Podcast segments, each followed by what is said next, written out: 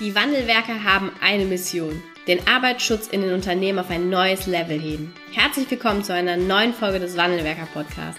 Den ersten deutschen Arbeitsschutz-Podcast für ganzheitliche und innovative Ideen für den Arbeitsschutz. Heutzutage können Informationen schnell gegoogelt werden. Experten, die mit neuen Strategien und Methoden Arbeitsunfälle nachhaltig reduzieren, sind gefragter denn je.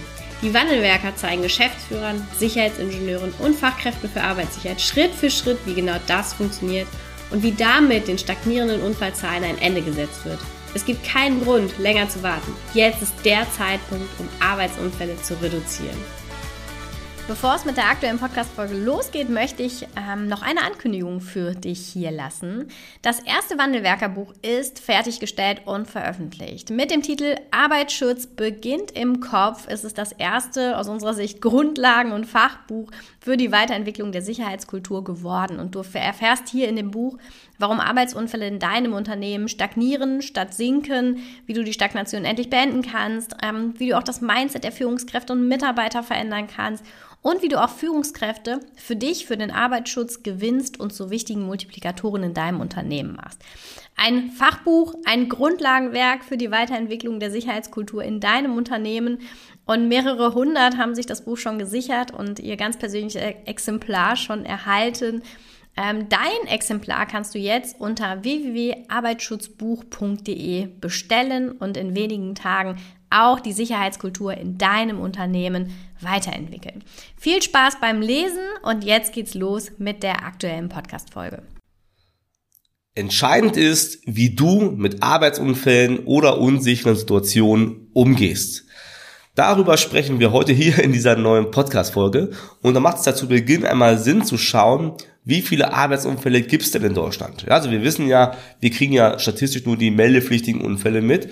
Und hier reden wir von offiziell gemeldet knapp 780.000 meldepflichtige Arbeitsunfälle. Ja, also warum sage ich offiziell? Ja, ich vermute, du weißt genauso gut wie ich, dass das ein oder andere Unternehmen schon versucht, die meldepflichtigen Arbeitsunfälle durch diverse Maßnahmen ja, zu reduzieren. Ich sage nur Ersatzarbeitsplätze oder ähnliches.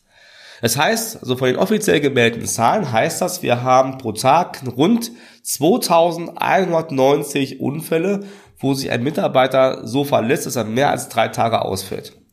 So, jetzt ist natürlich der Schmerz des Mitarbeiters ein ganz, ganz wichtiger Punkt. Das ist ja auch eine Aufgabe, die wir haben, auch moralisch haben meines Erachtens, ja, zu schauen, dass die Mitarbeiter so gesund nach Hause gehen, wie sie auch gekommen sind.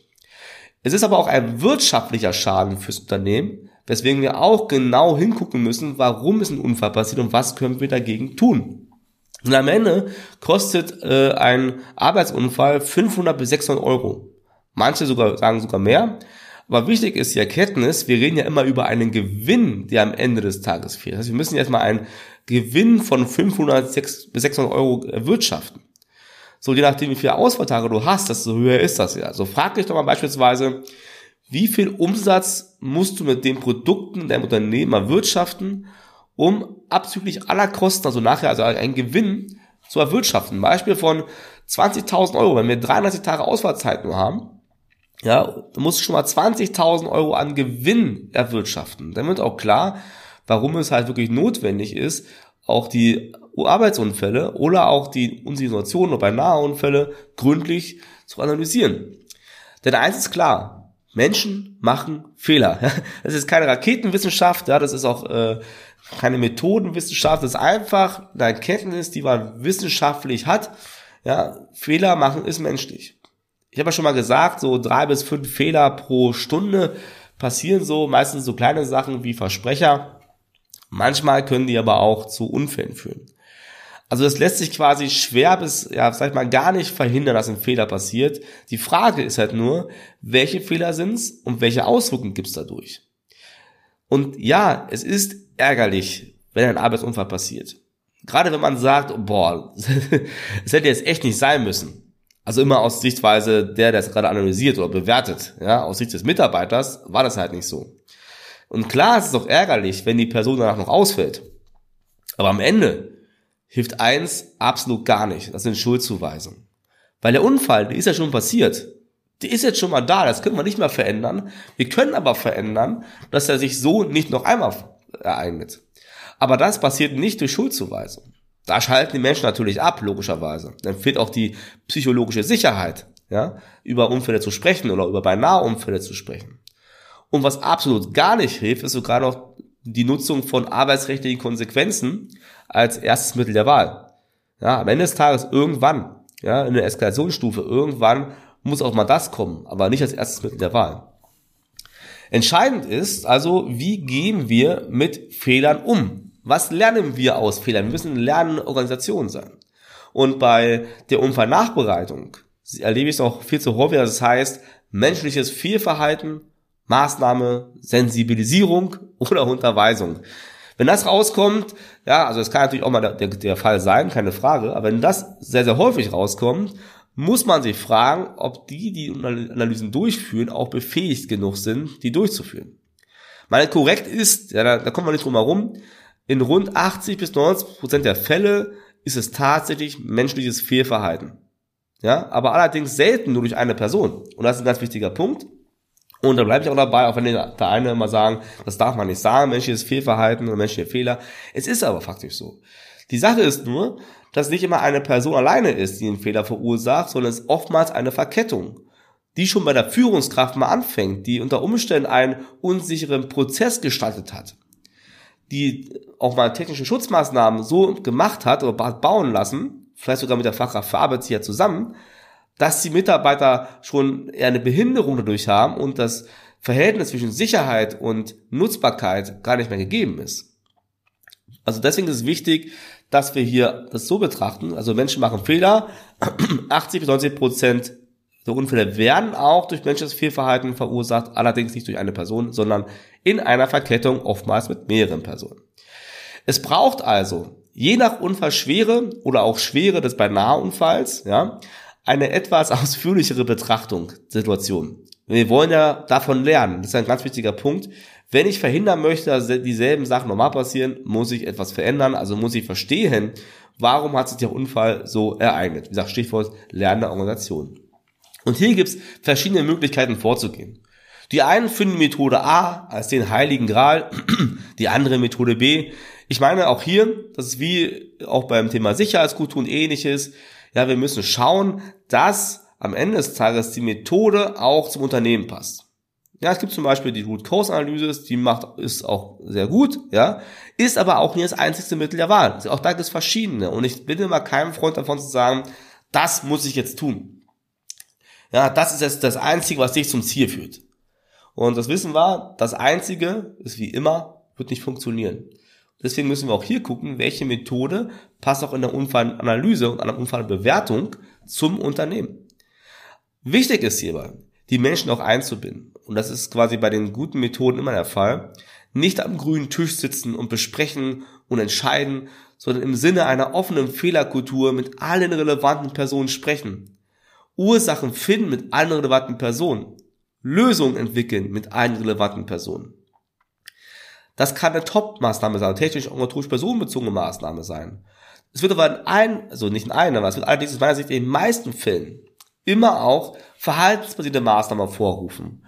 Denn auch wenn ein Prozess nicht sicher gestaltet worden ist, war es das fehlende Sicherheitsbewusstsein oder die fehlende Risikokompetenz oder die fehlende Befähigung der Führungskraft zum Beispiel diesen Prozess gestaltet hat. Es war aber auch dann wahrscheinlich das fehlende Sicherheitsbewusstsein oder das Safety Mindset, was nicht so gut war, des Mitarbeiters, der zum Beispiel den Schutzzaun abmontiert hat, der sich entschieden hat, die Brille nicht zu tragen oder was auch immer. Ja, auch das muss man betrachten. So, wenn Unfälle in deinem Unternehmen stagnieren, dann fehlt es ja offensichtlich noch am passenden Rezept für dein Unternehmen. Ja, vielleicht suchst du sogar schon nach Unfallanalysen. Vielleicht analysierst du sogar schon ganz gründlich die Unfälle und trotzdem stagnieren die Zahlen. Und dann komme ich wieder zu dem Schluss, am Ende des Tages gibt's immer ein Fundament im Arbeitsschutz und da können wir uns alle drehen und wenden, wie wir wollen. Es ist die Einstellung zum Arbeitsschutz und das Safety Mindset. Hier im Kopf entscheidet sich doch alles. Egal, ob es privates, ob es beruflich ist und das Ganze sogar unterbewusst, ja, und das merkt man nicht mal richtig, ja, im Vorfeld. Deswegen ist es wichtig, ihr müsst bei allem, was ihr tut, immer an der Einstellung zum Arbeitsschutz bei den Menschen arbeiten. Deshalb, wer Unfälle senken will, der braucht zunächst das passende Safety Mindset, damit auch die richtigen Werkzeuge oder Methoden, die ihr habt, auch genutzt werden.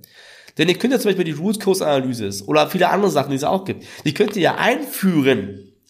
Wenn aber die Führungskräfte oder auch Mitarbeiter oder wer auch immer daran teilnimmt, das passende Mindset nicht haben, dann werden die Unfallanalysen und Bewertungen auch nicht richtig genutzt werden. Das ist ja die Folge vom Ganzen. Und du weißt selbst genau, wenn du etwas nicht gerne tust, wenn du nicht verstehst, warum es wichtig ist, dann machst du es auch nicht gerne. Wenn wir etwas nicht gerne machen, dann machen wir es nur mit, äh, mit 50 Prozent und dann kommt im Fall der Unfallanalysen irgendein Quatsch raus.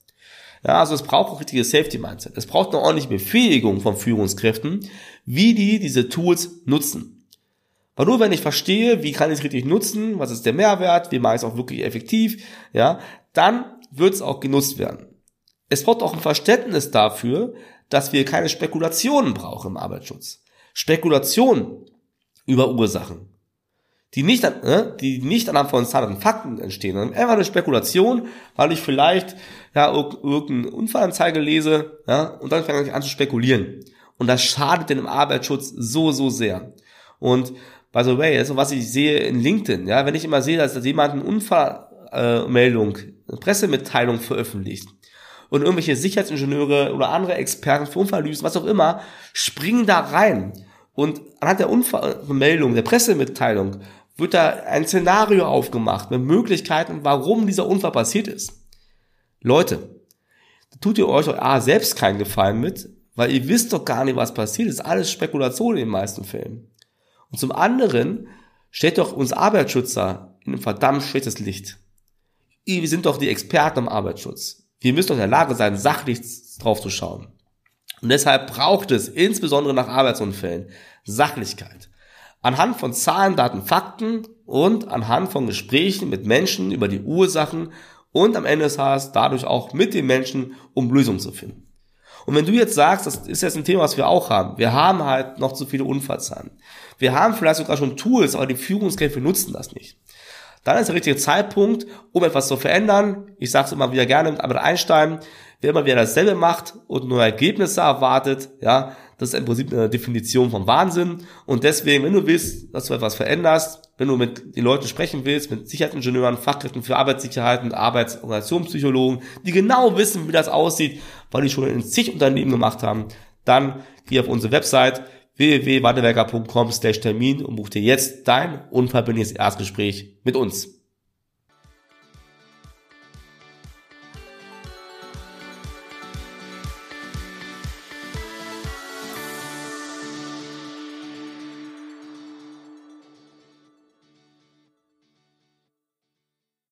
Vielen Dank, dass du heute wieder dabei warst. Wenn dir gefallen hat, was du heute gehört hast, dann war das nur die Kostprobe. Willst du wissen, ob du für eine Zusammenarbeit geeignet bist? Dann gehe jetzt auf www.wandelwerker.com-termin und buche dir einen Termin. In diesem 45-minütigen Beratungsgespräch wird eine Strategie für dich erstellt. Du erfährst, in welchen Schritten du an der Einstellung der Menschen im Unternehmen arbeitest, sichere Gewohnheiten schaffst und somit die Arbeitsunfälle nachhaltig reduzierst. Vergiss eine Sache bitte nicht. Wenn seit Jahren die Unfallzahlen bei dir stagnieren, dann verbessert sich der Zustand nicht von alleine. Du brauchst einen Berater, der dir zeigt, welche Schritte du befolgen sollst und welche lieber nicht. Wir haben Geschäftsführern, Sicherheitsingenieuren und Fachkräften für Arbeitssicherheit in Deutschland, Österreich und der Schweiz dabei geholfen, die Sicherheitskultur in deren Unternehmen und bei deren Kunden zu verbessern. Als Kooperationspartner des Verbandes für Sicherheit, Gesundheit und Umweltschutz bei der Arbeit liegt es uns am Herzen, dir das notwendige Handwerkszeug auf dem Weg zur Vision Zero zu zeigen und bei der Umsetzung zu unterstützen. Wenn du wissen willst, ob du für eine Zusammenarbeit geeignet bist, dann sichere dir jetzt unter www.wandelwerker.com-termin deinen persönlichen Termin.